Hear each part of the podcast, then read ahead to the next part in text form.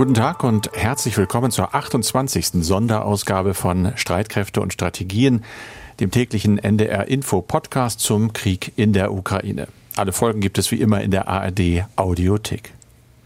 Erinnern Sie sich eigentlich noch an Mohammad al-Sahaf? Nein? Dann vielleicht an Comical Ali. Der Mann war unter Saddam Hussein Informationsminister und im Irakkrieg im Frühjahr 2003 dessen oberster Propagandist.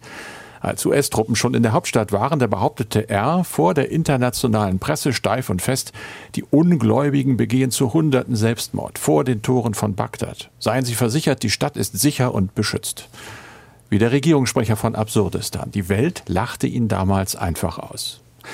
Bei Dimitri Peskov dagegen gibt es nichts zu lachen. Auch wenn der Kreml-Sprecher frei nach einer Ex-Beraterin von Ex-US-Präsident Trump ebenfalls gerne mal alternative Fakten verkündet. Der Militäreinsatz, natürlich nicht Krieg, verlaufe streng nach Plan, sagte er jetzt dem US-Sender CNN, auch wenn noch nicht alle Ziele erreicht seien. Oder es würden nur militärische Ziele in der Ukraine angegriffen. Ob er den von seinem Chef Putin im Fall äußerer Einmischung indirekt angedrohten Atomwaffeneinsatz ausschließen könne, wurde er noch gefragt. Natürlich nicht. Aber nach der überall nachzulesenden russischen Sicherheitsdoktrin würden solche Waffen nur im Fall einer existenziellen Bedrohung des Landes eingesetzt. Das Problem dabei ist die Definitionshoheit, die Moskau natürlich für sich reklamiert. Was militärische Ziele sind, was eine existenzielle Bedrohung ist, das bestimmen Putin und seine Generäle, soweit sie nicht als Versager oder potenzielle Verschwörer unter Hausarrest stehen. Gerüchte über erste Risse in bisher Putin-treuen Kreisen machen die Runde. Und sie machen Hoffnung, aber es sind eben nur Gerüchte. Und da gibt es Analysen wie die von US-Professor Elliot Cohen in der Zeitschrift The Atlantic, nach denen die ukrainischen Verteidiger aktuell gegen die Angreifer gewinnen. Wenn das so weitergehe, Zitat, könnten wir Zusammenbrüche russischer Einheiten und vielleicht Massenkapitulationen und Desertionen sehen. Hoffnung Nummer zwei. Das klingt ja wirklich nach Kriegsende, aber leider würde das russische Militär dann wohl hektisch verdoppeln, was es gut könne, schreibt Cohen, nämlich Städte bombardieren und Zivilisten töten. Es sei denn, kühle Köpfe auf beiden Seiten finden doch noch einen Weg aus der Eskalation, der am Ende so oder so ja auch Putin zum Opfer fallen würde. Ich gehe davon aus, dass ihm das völlig klar ist. Wie ist denn die Lage? Wie sind die Perspektiven wirklich? Darüber spreche ich mit Andreas Flocken, dem verantwortlichen Redakteur von Streitkräfte und Strategien und sicherheitspolitischen Experten bei NDR Info. Ich bin Carsten Schmiester aus der Aktuellredaktion und war lange für die ARD Korrespondent in Großbritannien, den USA, Skandinavien und dem Baltikum. Wir nehmen dieses Gespräch auf am Mittwoch, den 23. März um 16 Uhr, Andreas, und wir fangen wie immer an mit einem Blick sozusagen auf die imaginäre Lagekarte und gucken da zur Hauptstadt nach Kiew. Wie sieht es dort im Moment aus? Ja, die Lage dort hat sich nicht wesentlich verändert. Die Hauptstadt ist weiterhin nicht voll umschlossen von den russischen Verbänden. Offen ist die Stadt nach wie vor im Süden. Im Norden gibt es weiterhin Kämpfe. Aus dem britischen Verteidigungsministerium heißt es aber, die Lage im Norden sei statisch. Die russischen Truppen würden nicht vorrücken, sondern würden versuchen, ihre Stellungen und Positionen zu festigen und auszubauen. Also das Ziel der russischen Verbände sei allerdings, sich wieder auf größere offensive Operationen vorzubereiten die in anderen Regionen des Landes, glaube ich, weiterlaufen. Ne? In der Tat, im Osten der hm. Ukraine wird vor allem die Großstadt Charkiw weiterhin beschossen. Zugleich gibt es aber auch Hinweise, dass russische Verbände von Charkiw aus versuchen, auch nach Süden vorzurücken und gleichzeitig versuchen Truppen im Süden aus der Region um Mariupol nach Norden vorzustoßen. Und nach Angaben des britischen Verteidigungsministeriums könnte versucht werden, die ukrainischen Truppen im Osten abzuschneiden vom Rest des Landes. Also die großen, die großen Teile der ukrainischen Landstreitkräfte befinden sich ja weiterhin an der Kontaktlinie im Donbass. Das setzt aber voraus, dass die Stadt Mikolajew kontrolliert wird. Die Stadt ist aber weiter umkämpft. Also hier sind die russischen Truppen bisher nicht vorangekommen. Vorankommen ist das Stichwort. Reden wir mal über die Verhandlungen zwischen beiden Seiten, also zwischen den ukrainischen Verteidigern und den russischen Angreifern. Amtlich laufen sie ja immer noch weiter. Sind Sie dort mittlerweile ein bisschen vorangekommen? Ja, offenbar nicht. Also die Verhandlungen laufen weiter, online laufen sie weiter. Die Gespräche sind nach wie vor schwierig. Trotzdem zeigte sich aber der ukrainische Präsident in seiner Videobotschaft ziemlich zuversichtlich. Die Verhandlungslösungen seien manchmal sehr konfrontativ, aber man komme Schritt für Schritt voran, sagte Zelensky. Und wo es Fortschritte aber gibt, das sagte Zelensky allerdings nicht. Wesentlich skeptischer ist dagegen die russische Seite. Außenminister Lavrov sprach von schleppenden Gesprächen. Äh, dafür machte er nicht nur die Ukraine verantwortlich, sondern auch die Waffenlieferungen der westlichen Staaten. Die USA würden den Krieg aus eigenen Interessen in die Länge ziehen. Aber möglicherweise hat Moskau im Augenblick selbst kein großes Interesse, diesen Krieg zu beenden, trotz der äh, sehr hohen Verluste, der hohen eigenen Verluste. Denn in einem Interview mit dem US-Fernsehsender CNN hat Kreml-Sprecher Peskov eingeräumt, dass Russland weiterhin nicht alle Ziele in der Ukraine erreicht habe. Und dazu gehört eben auch die Demilitarisierung der Ukraine.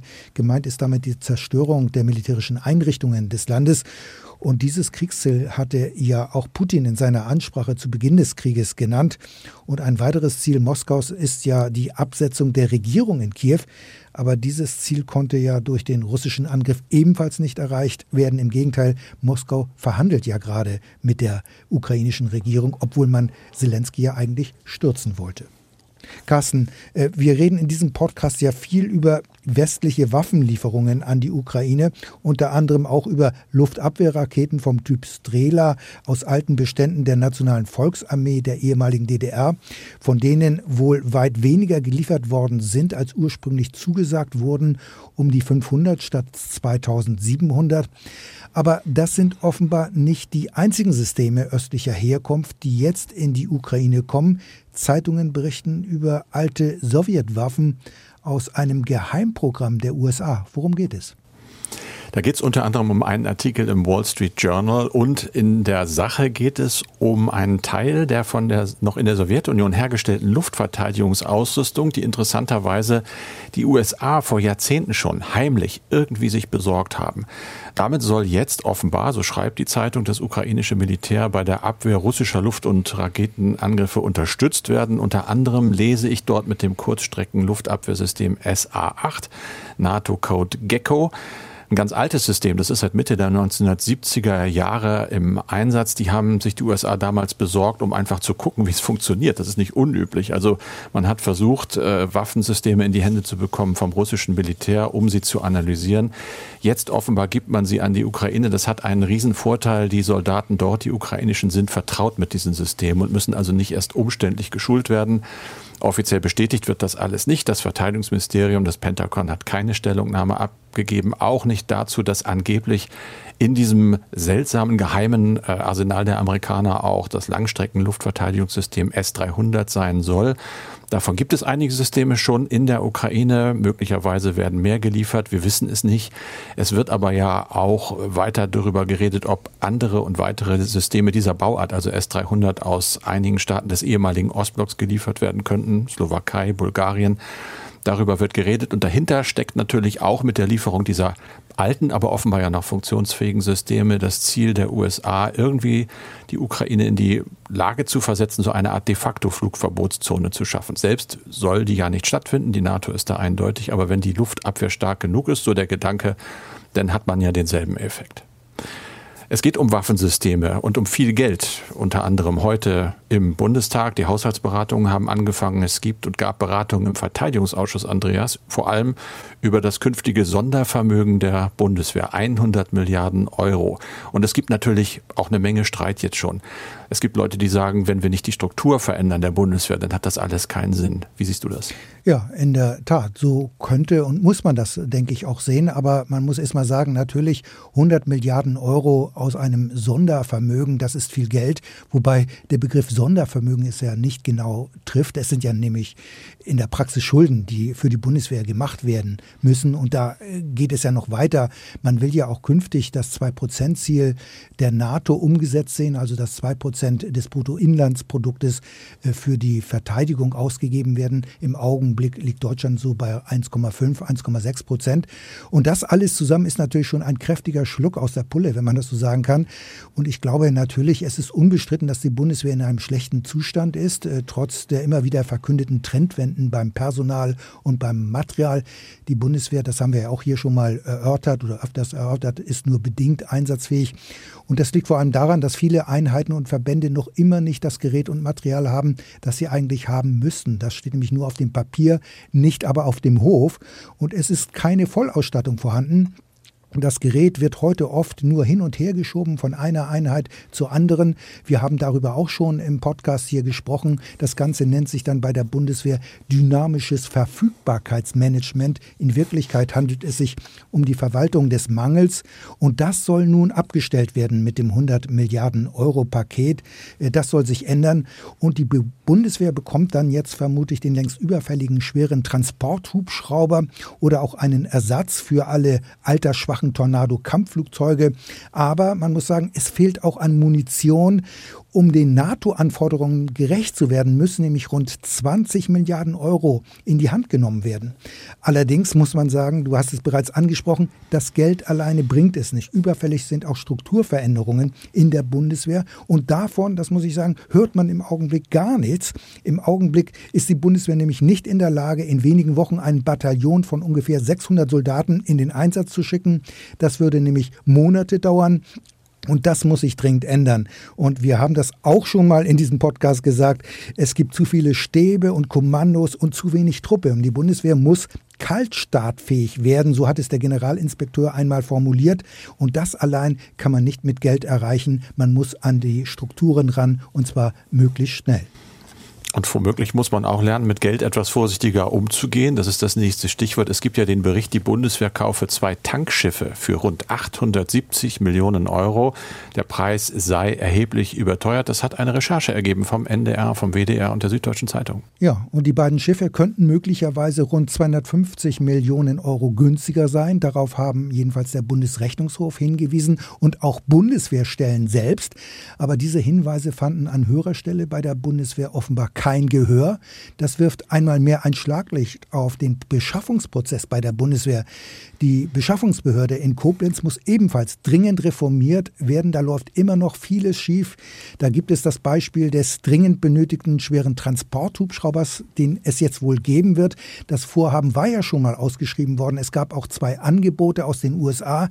Doch die Hubschrauber sollten bei beiden Angeboten über 10 Milliarden Euro kosten und damit das fast Doppelte, was eigentlich veranschlagt worden ist. Die Aufschreibung musste dann zurückgenommen werden und auch heute äh, muss es jetzt ja demnächst wieder eine Ausschreibung für den altersschwachen CH-53 Hubschrauber geben. Äh, das wird ja wohl durch das 100 Milliarden Euro Paket dann so geschehen. Aber es gibt auch noch andere Beispiele. Da ist das neue Sturmgewehr, das das G36 ablösen soll, eigentlich eine vergleichsweise kleine Beschaffung. Vor Jahren wurde die Entscheidung getroffen, dass es hier ein Nachfolgemodell geben soll. Aber bis heute ist noch unklar, wann die Truppe das neue Gewehr bekommen wird. Stattdessen müssen sich bis heute Gerichte mit der Ausschreibung befassen. Auch hier ist also eine Reform überfällig, was das ganze Beschaffungswesen angeht. Denn man muss generell sagen, die bestellten Waffensysteme werden bisher fast immer teurer als geplant. Sie werden zu spät ausgeliefert und dann funktionieren sie oftmals auch nicht richtig. Also die Bundeswehr wird nicht automatisch einsatzfähig, wenn man sie jetzt mit Geld zuschüttet. Die Bundeswehr muss man einsatzfähig machen, aber dazu müssen die Strukturen geändert werden. Und von diesen Strukturen, wie diese dann letztlich aussehen werden, äh, das ist im Augenblick leider immer noch nicht erkennbar. Ist also schwierig, die Bundeswehr schnell einsatzfähig zu bekommen. Wie sieht es denn mit der Bundesrepublik aus und die, und die Sicherheit? Wie schnell kriegen wir unser Land wieder sicher? Das ist ja die, der Folgegedanke eigentlich. Und da fällt mir unsere Außenministerin Baerbock ein, die gesagt hat, wir arbeiten jetzt an einer nationalen Sicherheitsstrategie für unser Land ja wohl auch schon länger angedacht, aber jetzt mit frischem Rückenwind nehme ich mal an durch den Ukraine-Krieg. In der Tat, das kann man so sehen und so ist es auch, denn bisher hat die Bundesrepublik ja keine nationale Sicherheitsstrategie, aber das soll sich ja nun ändern. Und das hat sie auch in der Haushaltsdebatte des Bundestages deutlich gemacht, die Außenministerin. Und wie du es gesagt hast, der Ukraine-Krieg ist in der Tat äh, Rückenwind für dieses Vorhaben. Und die Außenministerin hat äh, für die Entwicklung äh, der, dieser nationalen Sicherheitsstrategie in der vergangenen Woche quasi den Startschuss gegeben. Äh, das Ziel ist, um es ein wenig platt zu formulieren, zu klären, wie die Sicherheit Deutschlands Russlands gewährleistet werden kann. Und die Außenministerin hat davon gesprochen, dass es um eine glaubwürdige Abschreckung gehen müsse, aber auch um die Wehrhaftigkeit oder Wehrfähigkeiten. Das ist eher ungewohnt bei den Grünen, dass man sowas hört, aber das sind eben andere Zeiten jetzt. Aber natürlich muss die nationale Sicherheitsstrategie viel mehr umfassen. Sie wird ja nicht allein, Sicherheit wird nicht allein militärisch definiert. Aber gerade Russland hat ja gezeigt, dass man sich äh, mit Blick auf die Politik gegenüber Russland offenbar jahrelang Illusionen gemacht hat. Und Olaf Scholz, der Bundeskanzler, spricht ja auch von einer Zeitenwende. Das heißt, jetzt soll alles auf den Prüfstand. Es soll einen ressortübergreifenden Ansatz geben. Wie diese nationale Sicherheitsstrategie aber letztlich konkret aussehen wird, das ist noch offen, denn die Arbeit beginnt ja jetzt erst und es ist ein Prozess, an dem, wie gesagt, alle Ressorts beteiligt sein sollen, aber auch Experten und Institutionen und die sogenannten Denkfabriken. Und ich ich denke auch, dass der Bundestag da sich ebenfalls noch einbringen wird. Aber der Druck von außen ist natürlich hoch. Man muss ja nochmal mit den Leuten auf der Straße reden. Alle reden auch über eigene Kriegsangst. Das Gefühl dieser Sicherheit, denke ich mal, was wir alle über Jahrzehnte ja so ganz unreflektiert hat, das ist eben nicht mehr da. Und man fragt sich natürlich auch, äh, wenn wir jetzt an so einer Sicherheitsstrategie arbeiten, dann ist das spät. Warum gibt es die nicht eigentlich schon längst? Da muss man die Historie betrachten. Das Vorhaben steht im Koalitionsvertrag. Die wurde so vereinbart im Koalitionsvertrag. Ursprünglich wollte ja die FDP einen nationalen Sicherheitsrat etablieren. Damit konnte sie sich aber bei der SPD nicht so richtig äh, durchsetzen. Als Kompromiss hat man sich dann auf die Erarbeitung einer nationalen Sicherheitsstrategie geeinigt. Die Arbeit wird aber nicht ganz einfach sein, denn sie muss sich ja einfügen in andere Sicherheitsstrategien. Wir haben ja das strategische Konzept der NATO und auch das wird gerade überarbeitet. Und auch die EU ist gerade dabei, eine eigene Sicherheitsstrategie zu äh, entwickeln, zu erarbeiten, nämlich den sogenannten strategischen Kompass. Und die Frage ist dann möglicherweise, wo ist bei all diesen Strategien dann noch das nationale Element, also von dieser nationalen Sicherheitsstrategie? Da könnte es sein, dass die Formulierungen dann doch sehr abstrakt und wenig konkret sind. Und damit besteht aber wiederum die Gefahr, dass sie letztlich keinen konkreten, keinen großen Wert hat. Aber wie gesagt, äh, das ist alles noch offen. Das müssen wir noch sehen, denn Ende des Jahres soll die nationale Sicherheitsstrategie vorgelegt werden.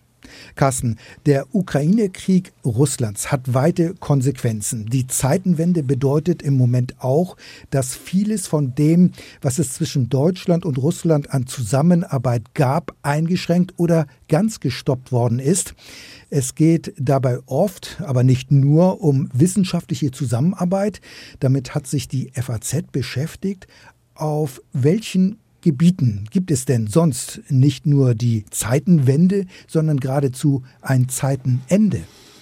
Ja, das schreibt die FAZ ja sehr plakativ. Ich, ich, glaube, es sind viele Gebiete. Gehen wir mal am Anfang auf die Wissenschaft ein. Ich denke, das ist im Moment das Größte und das, wo auch die Folgen natürlich am schwersten sind, weil die Wissenschaft lebt vom Austausch der Ergebnisse, der Ideen, auch vom Streit darüber international ohne Grenzen und macht uns das eigentlich seit Jahrzehnten vor.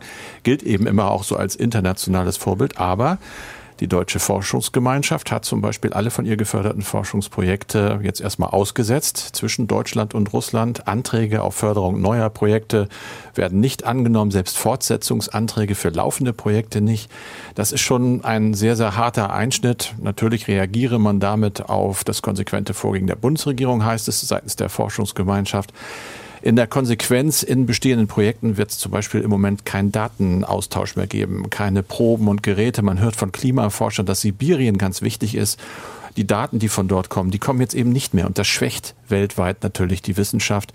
Die Finanzierung russischer Anteile bei gemeinsamen Projekten wird gestoppt. Deutsche werden weiter finanziert. Aber es sieht schlecht aus. In den vergangenen drei Jahren, nur um das Volumen mal sich klar zu machen, hat diese deutsche Forschungsgemeinschaft mehr als 300 Projekte finanziert mit über 110 Millionen Euro.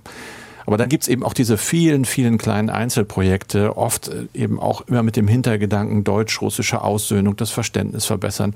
Viele Leute, die da sehr viel Herzblut auch reingegeben haben, die jetzt natürlich fürchten, vor den Trümmern ihrer Arbeit zu stehen. Da nennt die FAZ das Beispiel eines von der evangelischen Kirche im Rheinland seit 1991 mit aufgebauten heilpädagogischen Zentrums in einer Stadt namens Pskov, etwa 300 Kilometer südlich von St. Petersburg. Da weiß man jetzt noch nicht so wirklich, was da eigentlich passiert. Man versucht, den Kontakt zu halten mit den Leuten, die sich dort kümmern. Man hat aber schon Sorge eigentlich um die Zukunft. Es wird dort im Moment noch Geld gesammelt. Ich glaube, das wird viel, vielerorts so sein, dass man irgendwie dran festhält und hofft, dass es irgendwie weitergeht. Aber es gibt natürlich jetzt ganz, ganz konkret die Sorge, wie kriegen wir bei den Sanktionen zum Beispiel noch Spendengeld rüber in unsere Projekte? Man weiß es nicht, man hat Angst vor einer Zeit des Schweigens, so sagt ein Vertreter dieser Kirche, dass wir haben auf noch ein Beispiel den Volksbund Deutsche Kriegsgräberfürsorge. Ein Brückenbauer nach Russland in vielerlei Hinsicht, pflegen dort Millionen von Gräbern deutscher Soldaten und Kriegsgefangener, haben eine große Jugendarbeit, die eigentlich auch das Ziel hat, Aussöhnung, Verständnisförderung. Auch das ja, droht natürlich jetzt auf Eis zu legen. Anträge zur Instandhaltung Kriegs von Kriegsgräberstätten werden jetzt erstmal nicht weiter verfolgt. Man prüft, wie es weitergeht, man weiß es nicht. Also ganz viele Organisationen versuchen noch zu retten, was zu retten ist, aber ebenso viele haben natürlich auch Sorge, dass am Ende da nicht mehr viel übrig bleibt, was man retten könnte. Wir werden das weiter verfolgen, genauso wie wir natürlich jeden Tag in unser E-Mail-Fach gucken, das sehr voll ist. Heute lese ich mal eine E-Mail am Anfang vor, die Hans-Peter Schweiß aus Heidenheim geschrieben hat. Er schreibt, mich würde Ihre Meinung zu folgenden Klammer auf unpopulären Klammer zu Überlegungen interessieren. Sollte der Westen Druck auf die Ukraine ausüben, zu kapitulieren, statt weiter Waffen zu liefern? Damit gäbe es keine Opfer und keine Zerstörung mehr. Die Friedensverhandlungen müssten dann natürlich unter UN-Aufsicht stattfinden, sodass es nicht zu Übergriffen, egal von welcher Seite kommen kann. Er möchte wissen, was wir, was du dazu denkst. Ja, ich denke, natürlich könnte die Ukraine jederzeit kapitulieren und aufgeben, aber das ist äh, nicht real, denn wir sehen ja, wie entschieden der Widerstand auch ist und wie heftig auch man sich gegen die ähm, russischen, gegen russische Attacken wehrt. Also das ist, glaube ich, überhaupt nicht die Frage. Äh, natürlich war das die Erwartung, die der Kreml hatte, dass eben die russischen Truppen einrücken und schon kapituliert die Regierung und man läuft sozusagen den russischen Truppen geradezu in die Arme. Aber es ist ganz offensichtlich anders gekommen und das zeigt eben ja auch, dass äh, die Ukrainer auf keinen Fall kapitulieren wollen. Und es ist eben auch der breite Wille der Bevölkerung. Es ist nicht nur der Wille der Regierung. Das kann man schon sagen, denke ich mal. Und daher gibt es auch gar keine westlichen Versuche, in irgendeiner Form Druck auszuüben, damit die Ukraine kapituliert. Im Gegenteil. Also man versucht ja, Kiew inzwischen militärisch zu unterstützen mit Waffenlieferungen. Und Zelensky appelliert ja immer wieder, dass es noch mehr Waffenlieferungen sein sollen und auch bestimmte Waffensysteme äh, mit dem mit der Gefahr eben, dass die NATO sogar zur Kriegspartei wird. Also das wird natürlich von der NATO abgelehnt. Und auch was die Vereinten Nationen ähm, angeht, die sind ja auch angesprochen worden. Also die spielen ja im Augenblick überhaupt keine Rolle in diesem Krieg. Und auch durch das Vetorecht äh, Russlands gegebenenfalls, wenn die ernsthaft eine Rolle spielen sollten, die Vereinten Nationen über den Sicherheitsrat, dann würde die Arbeit und die Rolle der Vereinten Nationen mit Sicherheit blockiert. Also ich sehe das für unrealistisch dar. Es wird äh, keine Aufforderung geben an Kiew, sozusagen zu kapitulieren, auf keinen Fall. Das ist auch nicht im Interesse der östlichen NATO-Staaten, die befürchten ja, dass sie sozusagen als nächstes äh, im Visier des Kremls sein würden, wenn äh, die Ukraine aufgibt, beziehungsweise wenn Russland dort obsiegt und insbesondere wenn Russland dort sehr schnell siegen würde. Thomas Niedebock schreibt, heute haben Sie ja Bezug auf die Beistandsklausel des NATO-Vertrages genommen, der letztlich ja offen lässt, wie die einzelnen NATO-Staaten auf einen Angriff reagieren werden. Können Sie mal erörtern, was dieser Beistandsartikel des Vertrages von Lissabon bedeutet? Ein anderer also, der übernommen aus dem WEU-Vertrag eine automatische Beistandspflicht mit allen Mitteln festschreibt. Wenn ich mich recht erinnere, hat Frankreich nach einem Terroranschlag diesen Artikel bereits einmal in Anspruch genommen. Was würde also passieren bei einem Angriff zum Beispiel auf Polen, wenn die NATO, sprich die USA, nicht reagieren wollen? Greift dann die Lissabonner Beistandsverpflichtung? Und ist das unseren Politikern klar? Würde dann das Atomwaffenpotenzial Russlands gegen das von Frankreich stehen? Was bedeutet diese Beistandspflicht dann für eine potenzielle Mitgliedschaft der Ukraine in der EU? Ja, also das sind viele Fragen, das muss ich schon mhm. sagen. Also, aber der EU-Vertrag von Lissabon, der enthält in der Tat auch eine Beistandspflicht. In der Tat, ähm, das ist der Artikel 42 Absatz 7 und dort heißt es wörtlich: Im Falle eines bewaffneten Angriffs auf das Hoheitsgebiet eines Mitgliedstaats schulden die anderen Mitgliedstaaten ihm alle in ihrer Macht stehende Hilfe und Unterstützung. Machbar ist das auf jeden Fall. Und mancher sagt sogar, dass diese Formulierung der EU-Beistandspflicht sogar stärker ist als der Artikel 5 des NATO-Vertrages, zumindest von der Formulierung her. Denn in dem NATO-Vertrag heißt es, dass bei einem Bündnisfall die Parteien die Maßnahmen ergreifen, die sie für erforderlich halten. Also es gibt keinen Automatismus, dass man zum Beispiel Truppen entsendet. Es würden theoretisch beim Bündnisfall dann auch reichen, wenn man sagt, politisch unterstützen wir euch.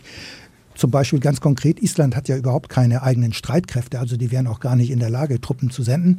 Aber ich denke trotzdem, es gibt keinen Automatismus auch bei der EU-Beistandspflicht, trotz der etwas stärkeren Formulierung. Und das gilt natürlich dann auch, ist recht für das Atompotenzial von Frankreich. Also ich finde, das kann man auf keinen Fall dagegen übersetzen. Das gibt keine nukleare Garantie der Franzosen für die EU.